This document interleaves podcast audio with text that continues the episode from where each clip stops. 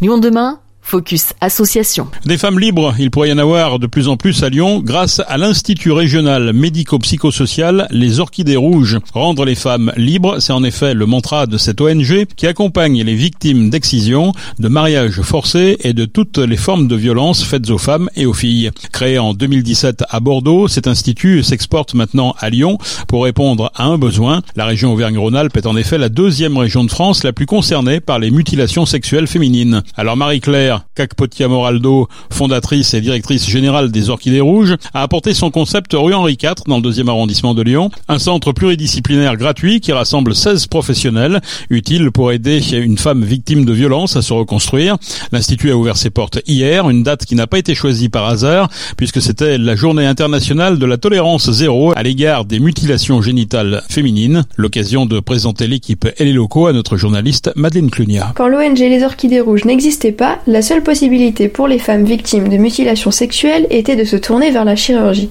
Mais même si cette étape peut aider les femmes à se sentir mieux, elle peut aussi les replonger dans le traumatisme qu'elles ont vécu, ou encore ne pas suffire à éradiquer toutes les séquelles, notamment psychologiques. C'est cet accompagnement qui a manqué à Marie-Claire Kekpotia Moraldo, survivante d'excision, et c'est pour aider les autres femmes qu'elle a décidé de créer les Orchidées Rouges. Le but ici, c'est que on va vraiment les accompagner afin que toutes les conséquences des mutilations puissent être Voilà, donc, euh, et améliorer leur santé psychique, sociale et physique. Ensuite, s'il y a une demande de chirurgie, il faut savoir que toutes les femmes ne demandent pas la chirurgie réparatrice, et même celles qui la demandent, quand elles sont intégrées dans un parcours global et qu'elles se reconstruisent, elles se rendent compte que finalement, elles n'ont pas forcément besoin d'aller jusqu'à la chirurgie. C'est pour cela que l'un des côtés novateurs des orchidées rouges, c'est un, accompagnement qui n'est pas axé sur la chirurgie, elle vient simplement en complément.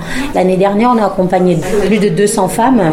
Il y a à peine 5% qui ont bénéficié de la chirurgie, alors qu'elle est prise en charge hein, par la sécurité sociale, tout simplement parce que le parcours global euh, leur permet de réaliser que les conséquences euh, peuvent être réparées sans passer par la chirurgie. Un parcours global, c'est le nom donné à l'accompagnement que les orchidées rouges offrent aux femmes. Global et personnalisé pour chacune, parce que personne ne vit de la même façon ce qui lui est arrivé. Lorsqu'elles viennent, elles sont alors écoutées et leurs besoins sont identifiés par les membres de l'Institut. Une équipe pluridisciplinaire allant de la psychologue à l'ostéopathe, de la sexologue à l'art thérapeute, en passant par l'avocate ou encore bien sûr la gynécologue. Rassembler toutes ces professionnels en un même endroit était indispensable pour Marie-Claire. Pour nous, euh, en nous installant ici, il allait de soi de créer un lieu, un centre bienveillant, accueillant, sécurisant aussi, où les femmes vont pouvoir être accompagnées par une équipe pluridisciplinaire qui est réunie en un seul lieu. Ça évite d'orienter les femmes à droite à gauche parce que c'est déjà pas facile de faire la démarche pour demander un accompagnement à une structure si encore on dit aux femmes vous allez là et vous allez à droite et vous allez à gauche. Après, elles s'en sortent plus en fait. Donc il est très important de réunir les professionnels en un seul lieu pour apporter un accompagnement sécurisant aux femmes, qu'elles se sentent soutenues aussi de bout en bout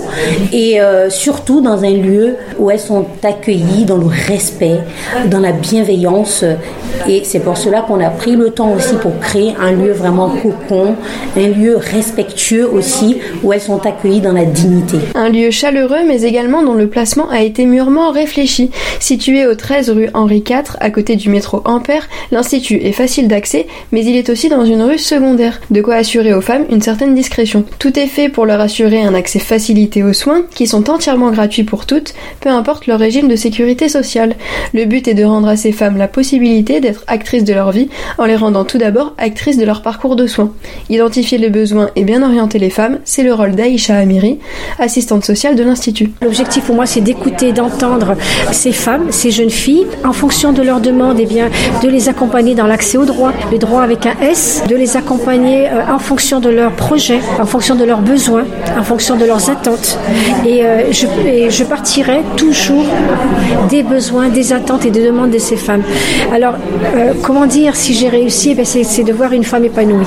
Parce que je crois que c'est la finalité, c'est de voir une femme heureuse qui certes a traversé des cycles de vie douloureux, d'une violence parfois inouïe, mais qu'elle retrouve le sourire, qu'elle retrouve la confiance en soi et qu'elle se projette positivement. Aider les femmes à s'épanouir, se reconstruire et se libérer, c'est le moteur des orchidées rouges.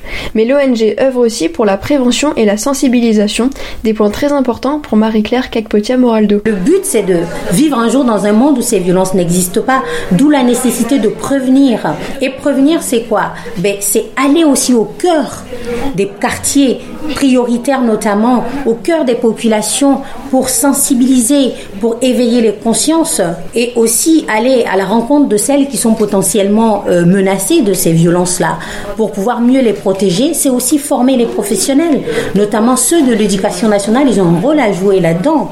Intervenir dans les écoles, c'est important aussi parce que vous avez des jeunes filles dans les collèges et les lycées qui arrivent en vacances dans le pays de leurs parents, qui sont excisées alors qu'elles n'en ont jamais entendu parler. Parce que l'excision est toujours pratiquée de nos jours et peut concerner des jeunes filles nées en Les Orchidées Rouges s'appuient sur un réseau de militants qu'elles souhaitent grandissant pour sensibiliser et empêcher la tradition de continuer à commettre des crimes.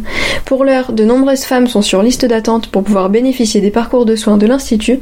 Marie-Claire Cacpotia-Moraldo espère pouvoir agrandir l'équipe dès que possible pour accueillir encore plus de femmes. Merci Madeleine. Les Orchidées Rouges, 13 rue Henri IV dans le deuxième arrondissement.